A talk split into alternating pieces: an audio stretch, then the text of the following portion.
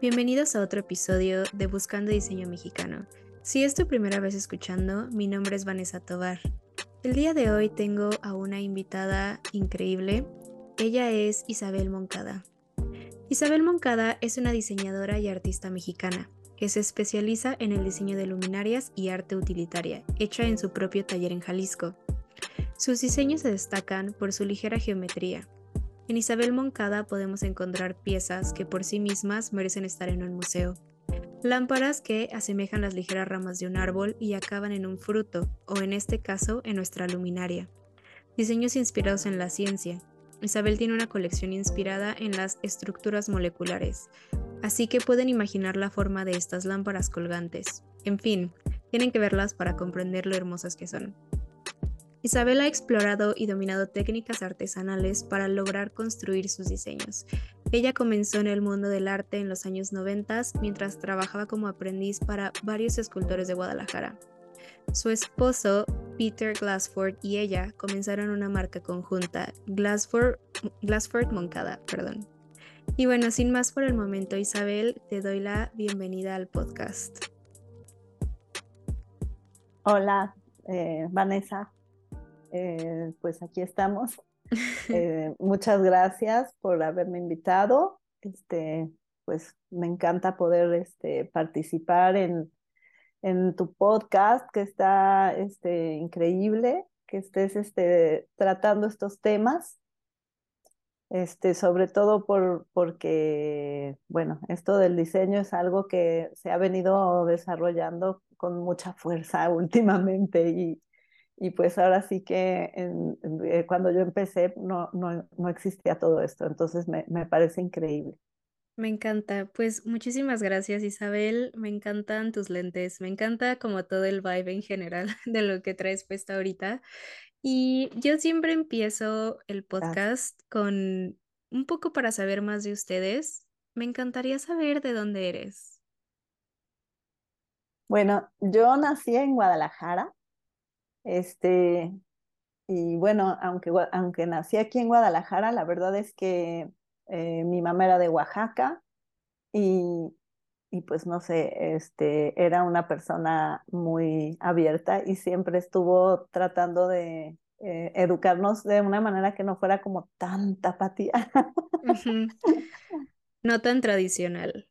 No tan tradicional, exactamente. Entonces, este, siempre fue, mi mamá siempre nos, nos, nos enseñó muchas cosas como del mundo y yo le agradezco muchísimo porque, porque me ha hecho eh, ser una persona muy, abierta a, a todo la, la eh, pues a todo, a todo el conocimiento, a, la, a lo que comes, a lo que pruebas, a lo que piensas, a todo. Me encanta. Oye, ¿y ¿En qué momento te empezaste a sentir tan conectada con el arte y el diseño? Híjole, esa es una buena pregunta, porque la verdad es que ni siquiera tengo este, conciencia de, eh, un momento en específico, porque desde que yo me acuerdo, desde que yo era niña, bueno, yo soy gemela y, y con mi hermana eh, explorábamos muchísimas cosas en, en, en cuestiones como creativas y manuales, nos encantaba hacer cosas con las manos y ese era nuestro gran, este, eh, como ocupación, nuestro gran entretenimiento, ¿no? Entonces, eh, pues siempre ha sido como un impulso estar creando, estar haciendo cosas, es algo que no puedo detener y, y la verdad es que aunque empezamos desde muy chicas a hacer cosas, después cuando tuve que decidir a qué me tenía que dedicar, pues había muy pocas cosas en Guadalajara en los ochentas. Eh, es decir, había eh, entre las carreras para escoger, este, no existía la carrera de diseño, o sea, existía en, en la Autónoma de Guadalajara, este, diseño industrial, entonces, este, pues la verdad, eh, yo quería estudiar eh, este, en, en la UDG o en el ITESO. Y, y, bueno, finalmente me decidí por estudiar en el ITESO y estuve entre, entre arquitectura y, y, este, y psicología. Y fíjate que escogí psicología. Sí. Y, este, y en esto, bueno, pues fue muy interesante porque así como tengo un impulso por la, por la cuestión creativa, pues también lo tengo por la parte como filosófica. Finalmente la, la psicología es una rama de, de la filosofía y era una parte que a mí me interesaba mucho, como el discurso en torno al ser, todo lo que tiene que ver con, con quiénes somos y, qué estamos haciendo en el mundo y, y, todo lo que tiene que ver con conductas y con, no sé, me, me encanta observar eh, el comportamiento humano, me parece interesantísimo. Y sin embargo, aun cuando esta fue mi elección, este, pues mi impulso por hacer cosas fue más grande, por ser creativa. Soy una persona muy hiperactiva, este, y, y, en esta cosa de estar haciendo todo el tiempo cosas, este, bueno, pues desde que estaba, desde que me acuerdo, estaba yo pintando mi recámara y poniendo colores y ahí empecé a hacer este, en, en, empezamos juntas, mi hermana y yo en nuestro cuarto a hacer nuestro primer este, espacio como de arte, como de taller, como siempre este, adecuando una mesa para hacer cosas ahí. Este, esas cosas que las mamás este, no les encanta porque pues diario estaba ahí chorreado de pintura y lleno de tiliches y cosas que íbamos recolectando y armando y, ah, y ahora qué hago con esto y a dónde lo muevo y dónde lo pongo y cómo se sacude y todas esas cosas, ¿no?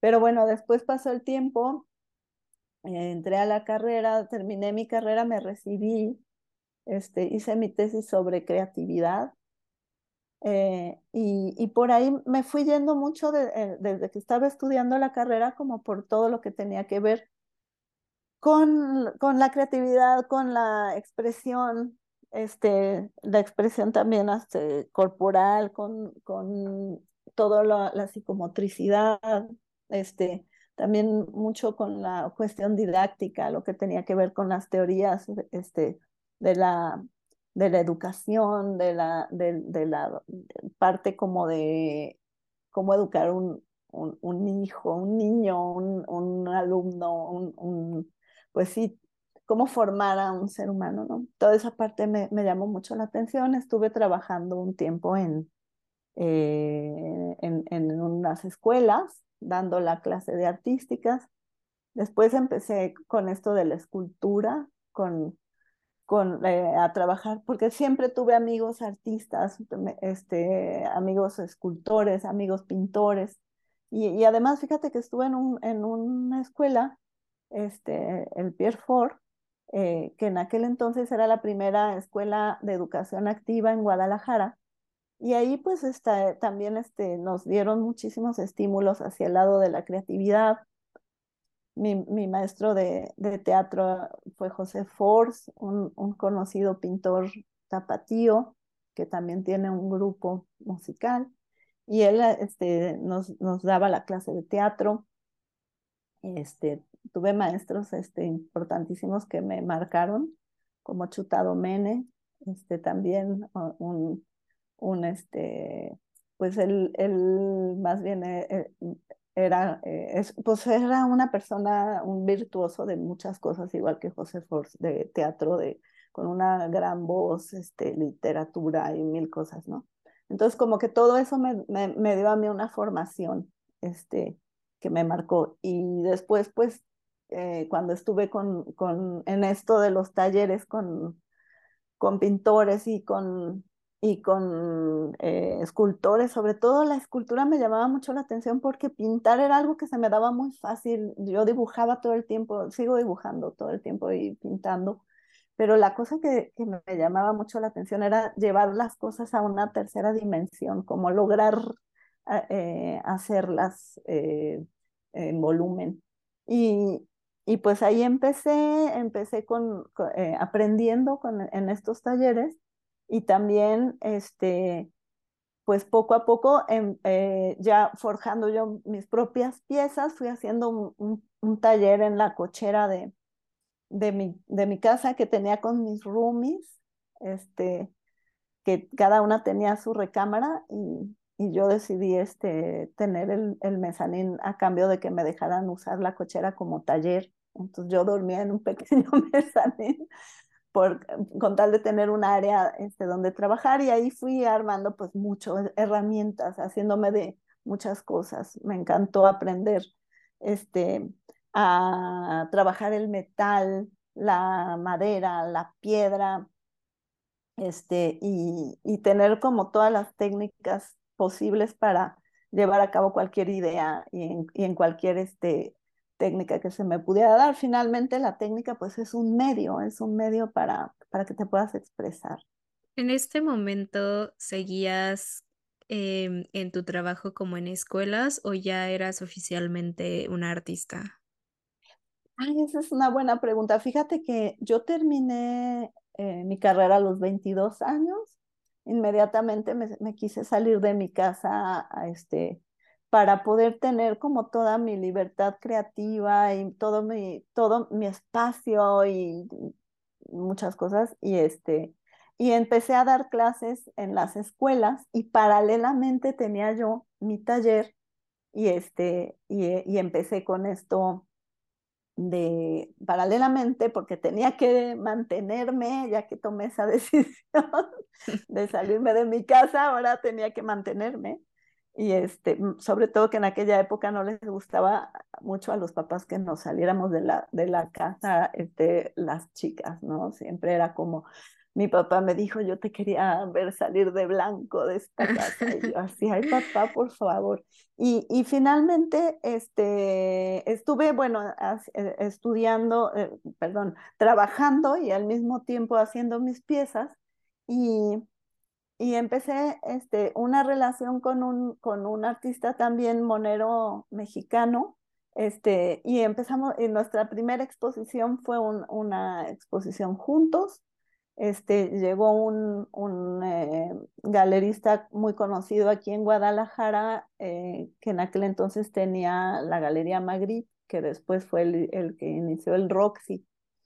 Este, y Rogelio Flores nos dijo, llegó y le ofreció una exposición a Gis y le dijo, oye, me encantan esas piezas que eh, él vio que tenía ahí unos este, objetos extraños y estos me encantan. Dijo, ah, es que esos los hace Isabel. Oigan, pues hagamos una exposición juntos. Y yo, wow. Entonces, yo había expuesto algunas piezas, pero colectiva, eh, eh, había hecho exposiciones colectivas. Y ahí empecé a hacer mis primeras exposiciones. Después eh, seguimos, seguimos en esta cosa colectiva y luego, pues mucho lo que hacen los galeros, como que juntaban varias mujeres que eh, muchas de, de, aquellas contemporáneas han seguido, otras ya no. Y, este, y a mí me siempre, pues, me quedó como, como esa cosa del arte, eh, pues ya intrínseca a mi modo de ser, porque la verdad es que este, no es, eh, el ser artista no es un quehacer, es, un, es una manera de ser, este, es una manera de observar la vida. Y, y además, pues, no sé, algunas personas lo ven como un don, el tener ese don como, como de la creatividad, como tener un talento. Pero sinceramente, yo muchas veces siento que es como, este, ahora sí que una cruz, no, algo, algo que también traes, algo con lo que cargas. no puedes escapar de eso. No puedes escapar porque al final es algo que te persigue, es algo que a veces dices, ay, yo quisiera haberme hecho la vida más fácil dedicándome a algo sencillo. Y la verdad es que, eh, pues, eh, es, es, complicado este, ser creativo. Es, es este, todo el mundo que lo ve desde afuera lo ve como algo muy divertido, pero también es algo bien comprometedor, es un compromiso muy fuerte. Es, es un compromiso tan fuerte que que para ser bueno en lo que haces, tienes que estar todo el tiempo cuestionándote absolutamente todo.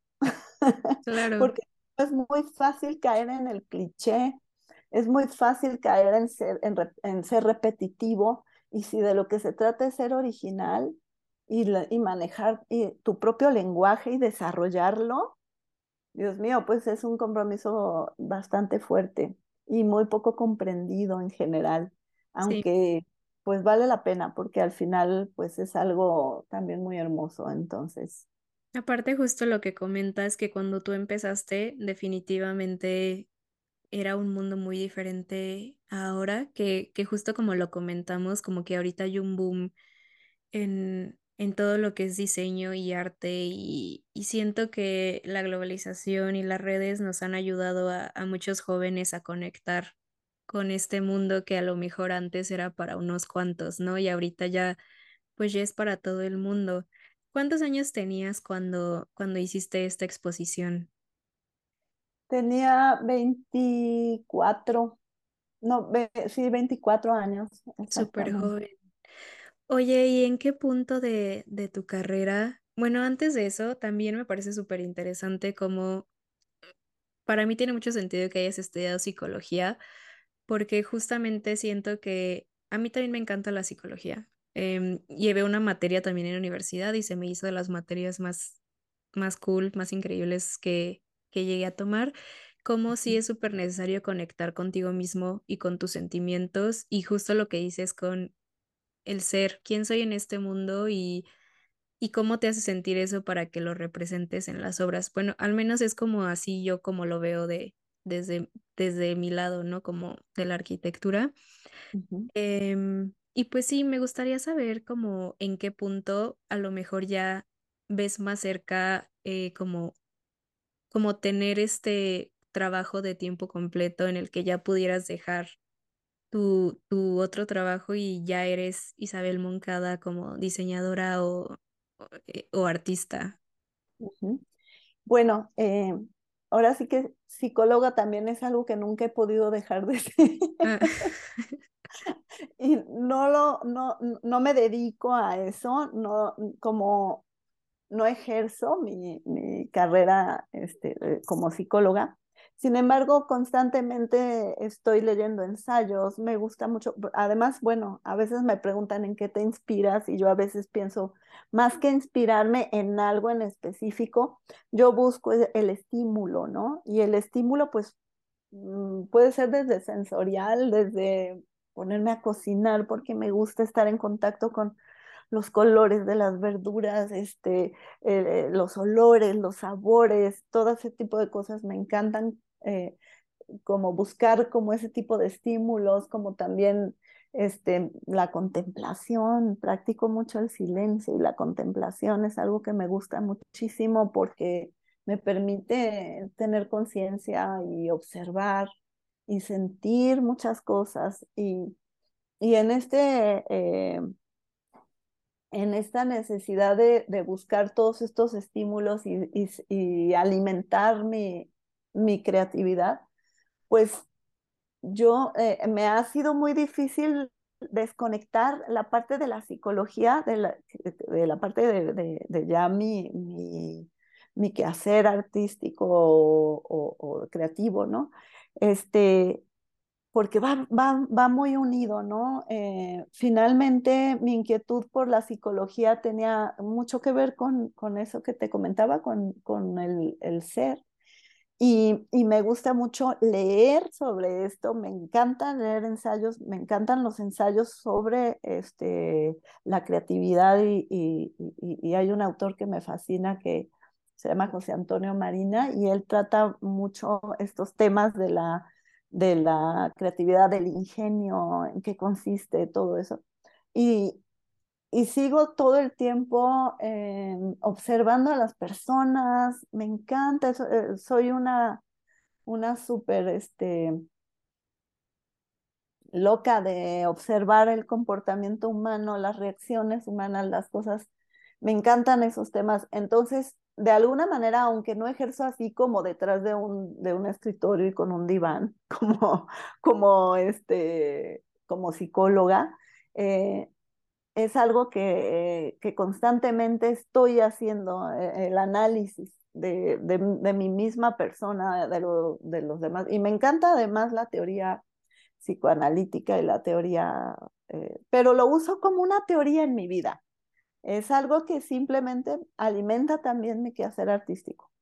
Y cuando yo decido, ok, este, voy a empezar a hacer esto de las lámparas, fue porque empecé con, primero con, o sea, cuando cambié de arte a diseño, también esa es una, otra de las fronteras difusas que son difíciles de explicar, porque aun cuando lo que separa eh, al, al, diseño de, del arte es la parte utilitaria, y esto es porque el artista no le interesa si la cosa que va a hacer funciona o sirve para algo o no. Finalmente el arte tiene otro tipo de función que no es la utilitaria.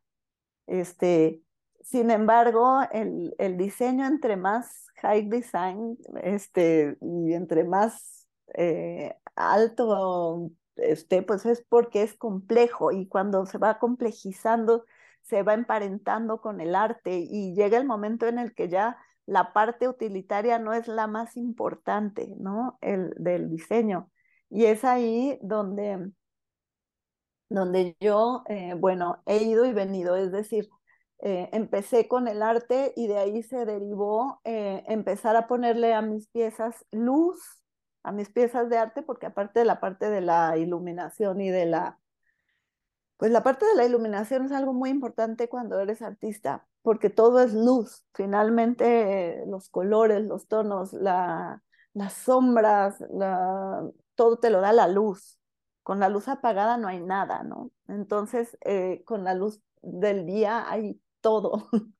y, la, y, y, el sensibilizarme yo a esta cuestión de la, de la iluminación eh, hacía que yo preparaba mis exposiciones fijándome demasiado en la luz, en la iluminación, y después empecé a hacer este, piezas que tuvieran, un, no sé, los ojos que encendían de un, este, de, de un personaje. Este, eh, em, hice, recuerdo una vez, era como un lagarto iluminado, eh, un poquito eh, en esta cosa de, de, la meditación y de, y de la iluminación, pero ya desde el lado espiritual. Y, este, y tenía un, un, una vela, un foco, pero foquito como de vela. Y, este, y, y ahí empecé a darme cuenta que me, me empezó a fascinar hacer lámparas.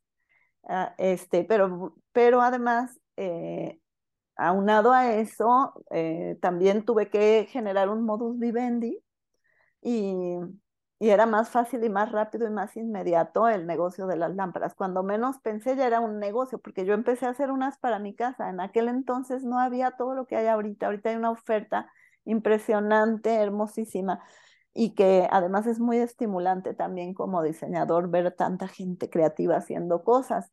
Pero en aquel entonces, que te estoy hablando de los noventas, eh, buscabas una lámpara y fuera de, de las de, de, pues ahora sí que todo lo que había era como que estos jarrones, como con un gorro chino. Y la gente quería algo eh, diferente.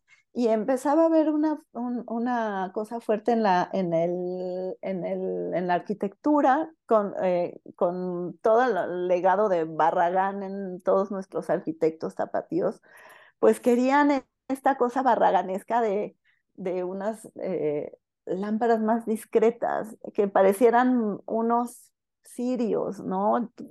Como en, en, todo esto de la arquitectura barraganiana, pues la luz juega un papel importantísimo, este, mm, sobre todo, bueno, pues en la arquitectura de Barragán la luz, la luz natural, pero, pero la luz este, de la, eh, artificial, la luz de las lámparas, pues era, tenía que ser algo que, que, que hiciera que manejara un diálogo con su entorno, que no, que no rompiera, ¿no? Y que fuera como discreto, porque esa, esa parte, este, pues me pedían mucho los arquitectos. Eh, cuando empecé a trabajar ya mis lámparas era, era como, ay, wow, me encanta esta lámpara porque pues era un simple cilindro de, de, pergamino con una costura a mano, eran muy artesanales mis lámparas en un principio, ahora pues ya, no, ya tengo, ya manejo como las dos partes.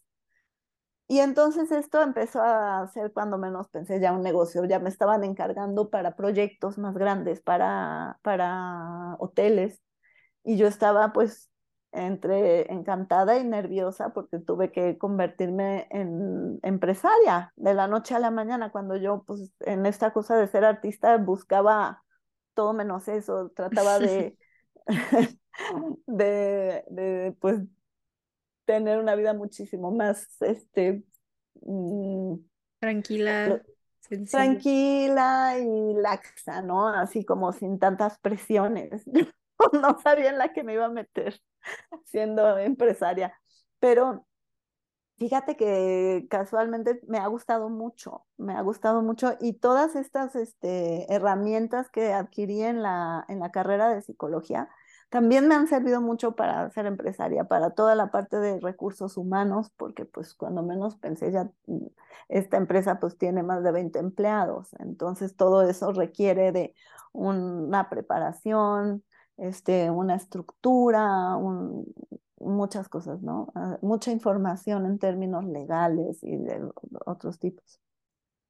Cuando tú ya tenías tu negocio de luminarias, eh, ¿en qué punto te expandes a vender a otros países? Ah, pues mira, em, fíjate que aquí hay algo bien interesante y, voy a yendo para atrás, este, siempre a mí se me hace como bien bonito, este, agradecer a las personas que, que fueron claves en tu, en tu este, desarrollo. Y, y a mí me, me, me, ayudó mucho este, un, un, amigo arquitecto que luego se hizo diseñador, este, porque él creyó en mí y me encargó un proyecto muy ambicioso que conociendo poco él de mis, de, mi, de mis capacidades y mi quehacer y todo eso, me dijo, ¿por qué no haces un candil para un conocido restaurante en Puerto Vallarta, que además era de un este, eh, dueño extranjero, de un francés? Y este, y, y, me, y me, ahora sí que me encargó eso. Yo no había hecho antes candiles, yo hacía luminarias portables. Y me encantó el reto, lo amé, porque pues ahora sí que era volver otra vez a hacer escultura, ¿no? Para mí, o sea, era como hacer una pieza a gran formato, eh, con una serie de este, retos técnicos y demás. Y, y con esto venían muchas otras piezas que me encargaron para, para ese mismo proyecto, y entre ellas una champañera que encendía este, y, que y que parecía de hielo. Y bueno, para mí fue un reto importante. Y a partir de este proyecto y con, este, con esta pieza, muchos me empezaron a encargar.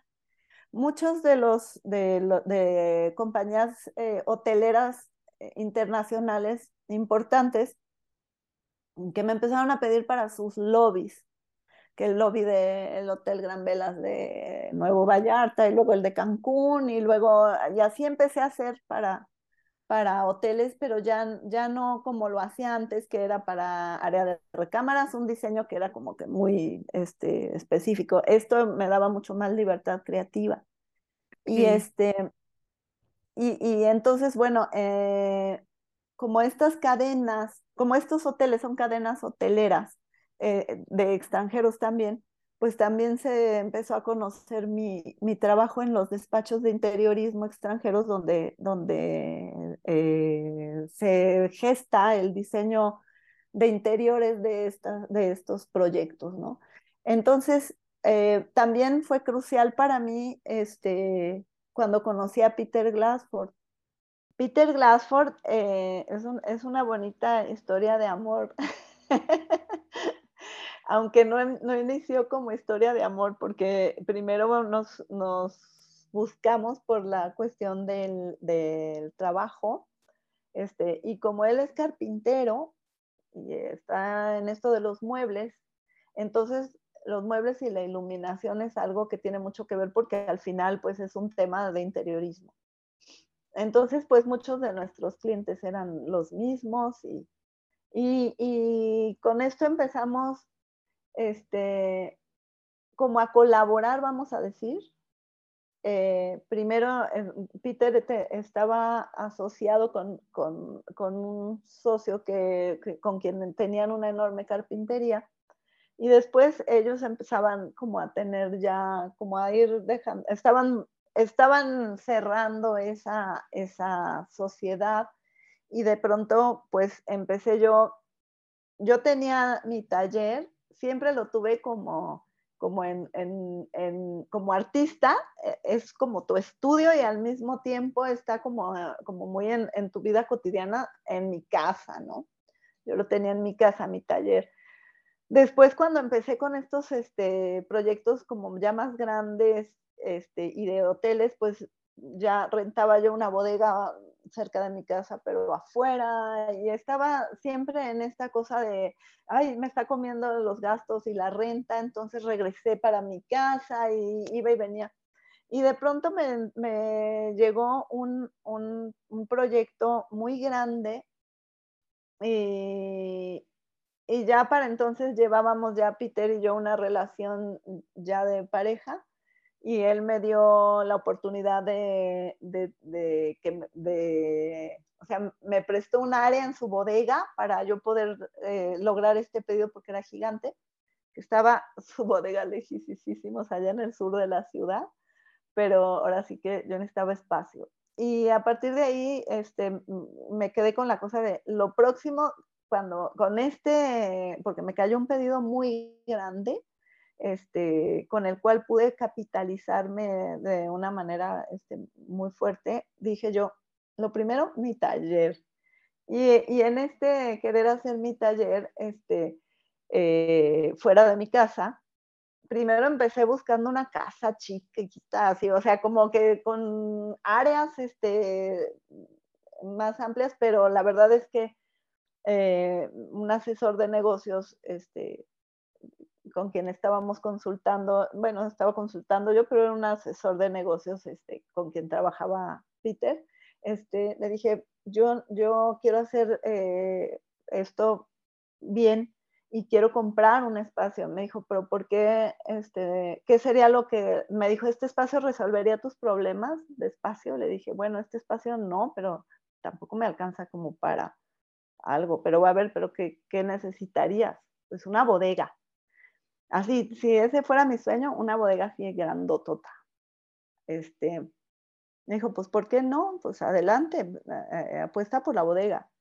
Y entonces Peter dijo, pues yo también le entro. Y yo, pues vamos con todo a la bodega y empezamos con esto de la bodega. Este, cuando menos pensó Peter, yo ya había dado el guante y me dijo, ¿qué te pasa? ¿Estás loca? ¿Cómo le vamos a hacer? Yo dije, pues con puros pedidos como este. Y así empezamos. Entonces, este, eh, yo, yo empecé a, hacer mm, mucho como para hotelería porque era la manera de capitalizarnos. Este, Peter, por su parte, eh, hacía los, los muebles, todavía seguía con su socio. Después se separó de su socio y, ya como que le metió los kilos a que, a que hiciéramos juntos esto de, de, eh, porque ya encontramos la bodega, qué bonita, pero ahora hay que acondicionarla, que es de lo más difícil, equiparla, ¿no? Y lograr que sea un, espacio funcional. Pero todo ha sido pues una cuestión de esfuerzo, de muchísimo trabajo, de muchísimo compromiso, de, de mucha constancia, de mucho sacrificio. Y finalmente, pues, bien bonito porque pues hemos logrado nuestros sueños. O sea, yo de repente volteo y veo nuestro espacio y digo, Dios mío, que, cuando soñé, o sea, que iba a tener un espacio así, este, ha sido a partir de, de mucho trabajo.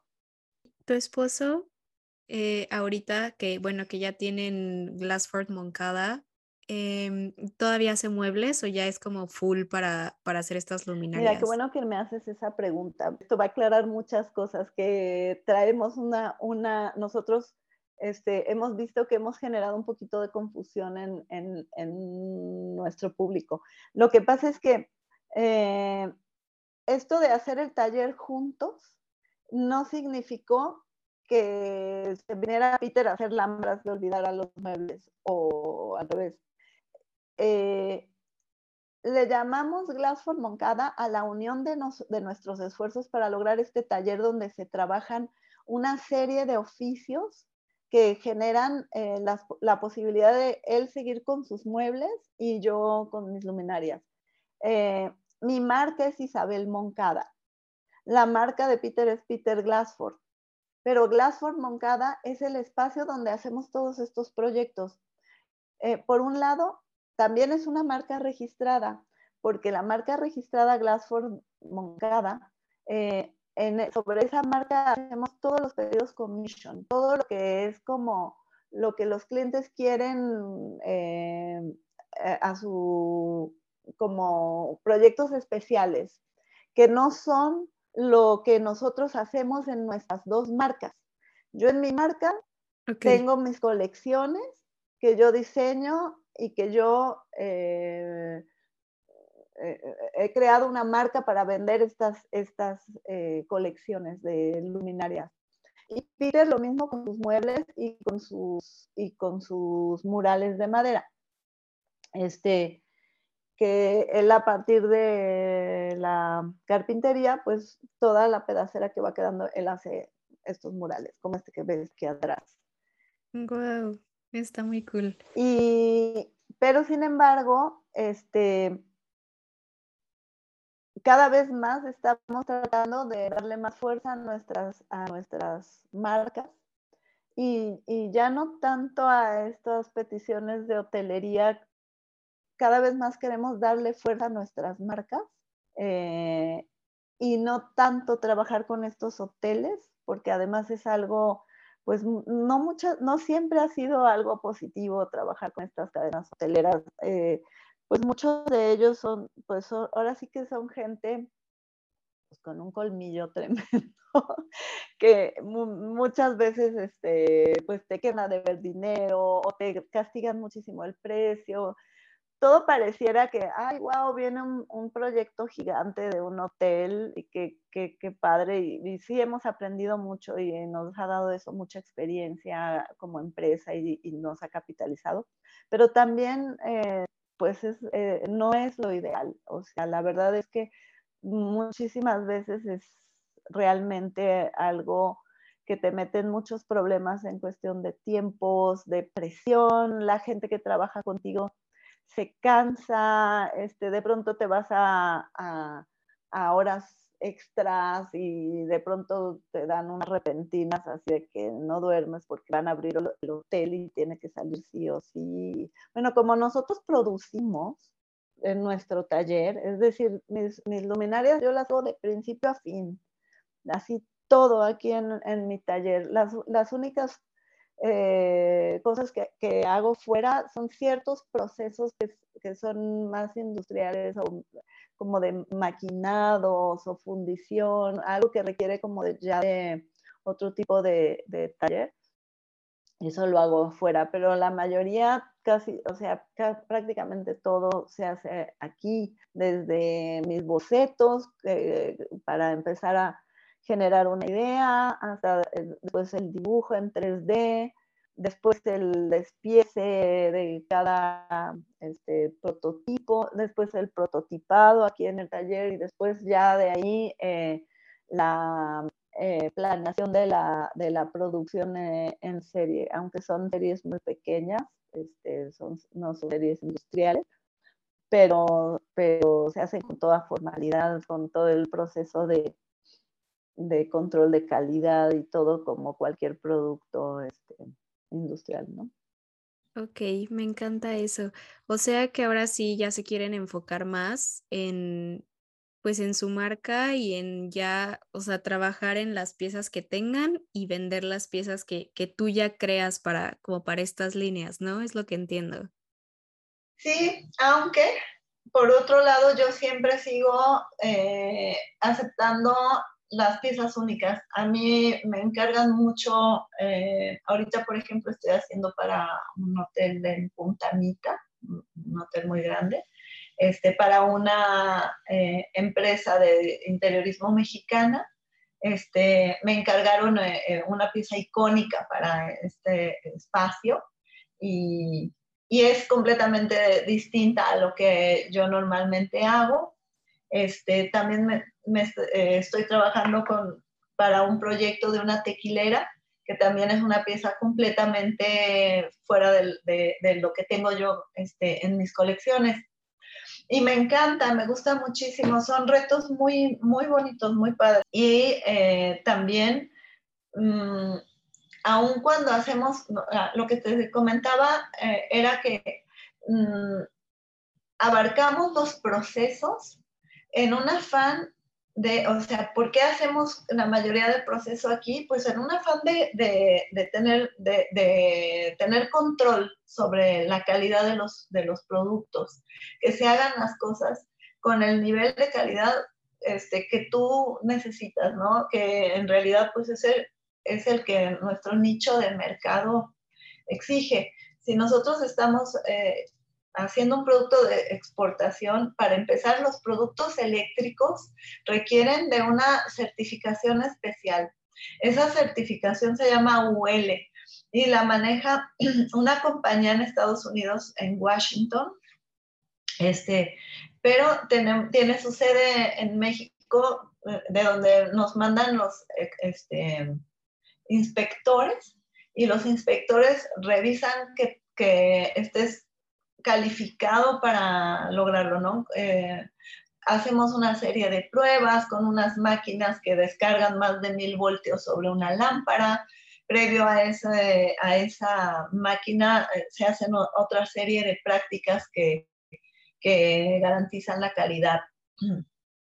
Por otro lado, además de esta certificación, pues yo en mi largo andar he tratado de ir desarrollando y mejorando mucho más cada vez los sistemas, eh, todo de conexión, de unión, de todo, de manera que no tenga el usuario ningún problema con, su, con sus luminarias. Claro. Eh, cuando se trata de luminarias que van a ir colgadas a, no sé, 5 metros de altura y es una luminaria enorme, pues tengo que contratar calculistas, este, trabajar con los ingenieros, con arquitectos, eh, checar todas las condiciones este, de ingeniería del espacio, ¿no? Para, porque es una gran responsabilidad colgar una pieza de 3 metros o 5 metros de diámetro en un espacio público a 5 o 6 metros de altura desde que le pueda caer encima a alguien hasta cómo la van a limpiar, cómo,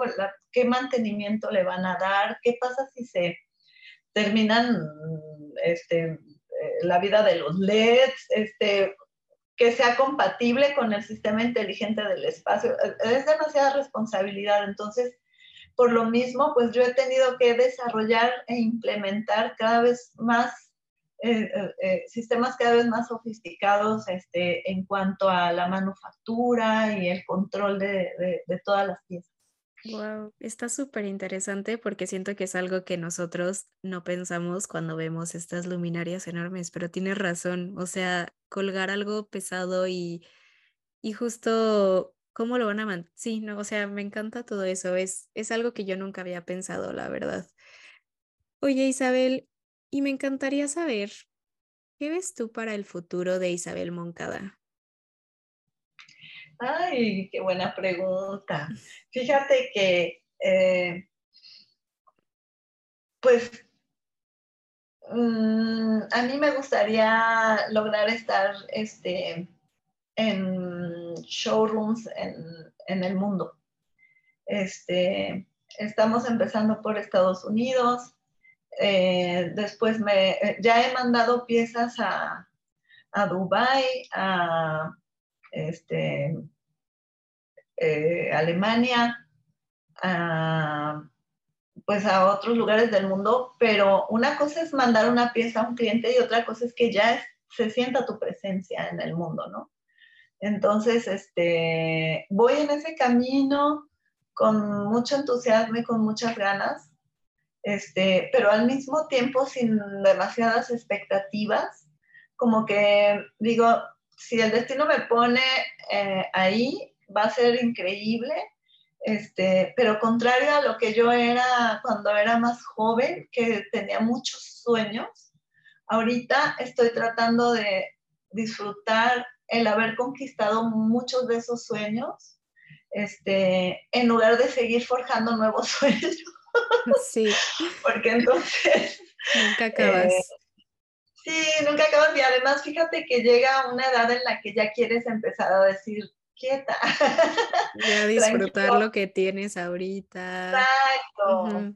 Claro. Baja tu creatividad, baja tu, tu ansiedad de conquista y mejor relájate, disfruta lo que tienes, obsérvalo, porque a veces mi tiempo ha ido a observarlo, y, y deja que las cosas que se vengan de aquí en adelante se den muy fluidas, casi prácticamente que se den solas, o sea, aun cuando seguimos trabajando muy duro, porque además, este, la verdad es que, eh, como te comentaba hace rato, esto de la creatividad es algo que a veces se, se eh, visto eh, desde afuera pareciera como que la, gente creativa es es gente como muy, muy relajada, como muy fluida, diferente. Y al final, esto del diseño requiere de una disciplina súper, súper rigurosa. Eh, incluso entre, entre mis teóricos que, que, que he este, revisado, pues todos coinciden en que la creatividad no es una especie de, tema como mágico, sino que es el resultado de un arduo esfuerzo intelectual. Porque cualquiera pensaría que es algo intuitivo. No. Pero sí tiene que ver con las dos partes, ¿no? Entonces, pues uno tiene que también saber romper y para, porque pues, de ahí viene una nueva idea de romper los viejos este, clichés o los viejos esquemas. Este, y, y es ahí donde también en, eh, eh, tu pregunta de dónde me veo en un futuro, yo me veo abierta a lo que venga. Eh, se están dando muchos cambios, el mundo está cambiando radicalmente y yo quiero ver todos estos cambios como algo muy positivo, desde el trato a la mujer hasta el, el, cómo se están rompiendo esquemas de género, cómo se están rompiendo esquemas eh, de todos tipos, cómo admiro muchísimo estas nuevas generaciones que están abriendo camino en este sentido eh, y tratando de, lograr este, un, mundo que les dejamos muy este, complicado y con toda esta eh, tecnología que hay, todavía más complicado lo tienen, este, porque pues todo esto que se viene, pues está rompiendo demasiados esquemas y además está habiendo una brecha generacional como nunca la había habido antes. Eh, yo veo, este, pues, entre mis amigos de, mi edad y más grandes que no entienden el lenguaje este, con les y con el, este nuevo pronombre y todas estas cosas. Y yo estoy en una eh, cosa de que al revés, a mí me, me, me, encanta la idea de que se esté haciendo todo esto, me encanta la inclusión, soy partidaria de, de dejar este, llegar todo esto y aceptarlo y abrazarlo y formar parte de, y en lugar de, de hacer que esta brecha generacional se convierta en una cosa como de la incomprensión de, de ambos lados, creo que nosotros como generación este, mayor tenemos mucho que aportar y de la misma manera mucho que aprender de los jóvenes y creo que podemos hacer una alianza increíble. Nosotros que venimos del mundo que no hubo esta tecnología, o sea, yo recuerdo cuando apareció la calculadora. cuando apareció el primer reloj digital.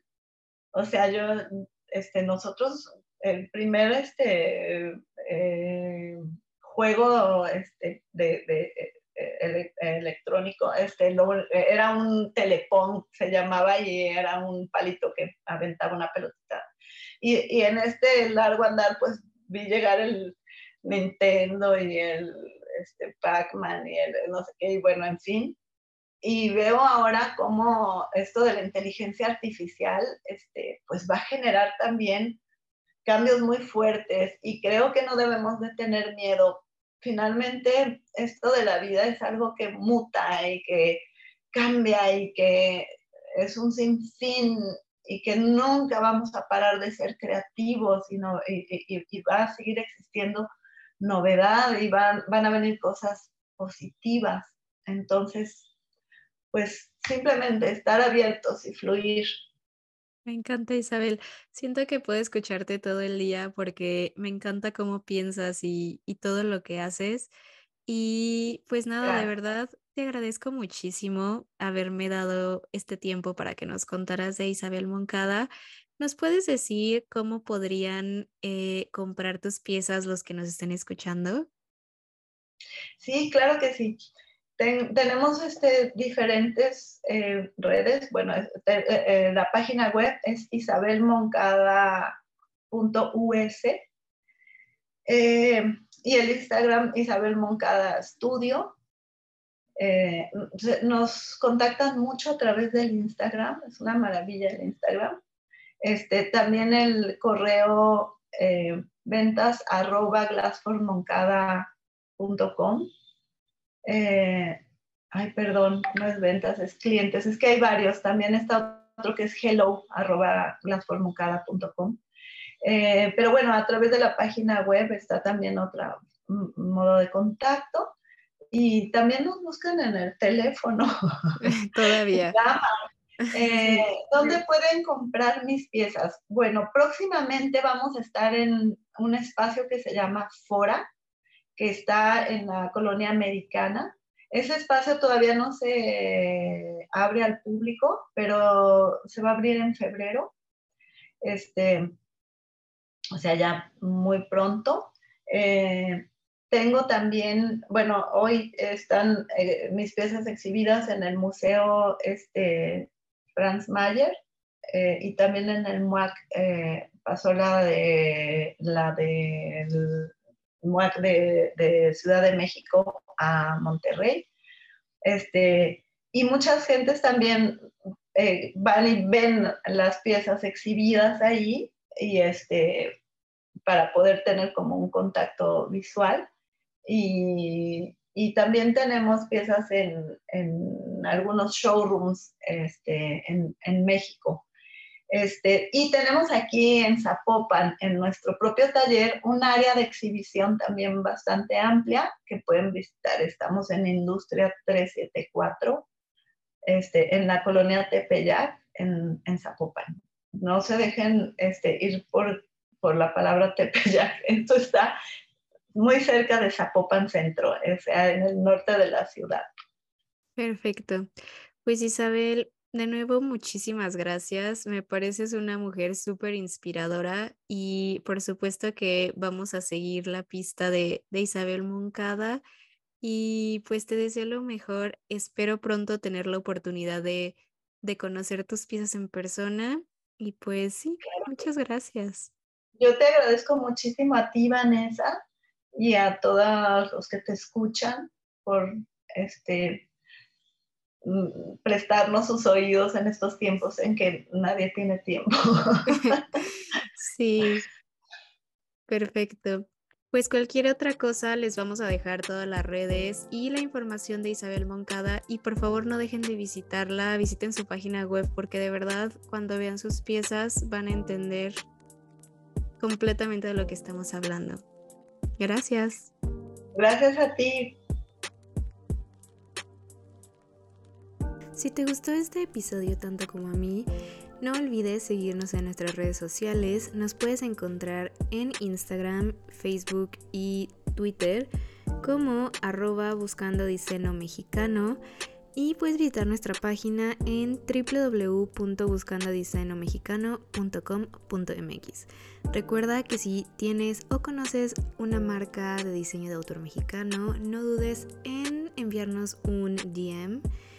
Y sin más por el momento, nos escuchamos la semana que entra con un episodio increíble.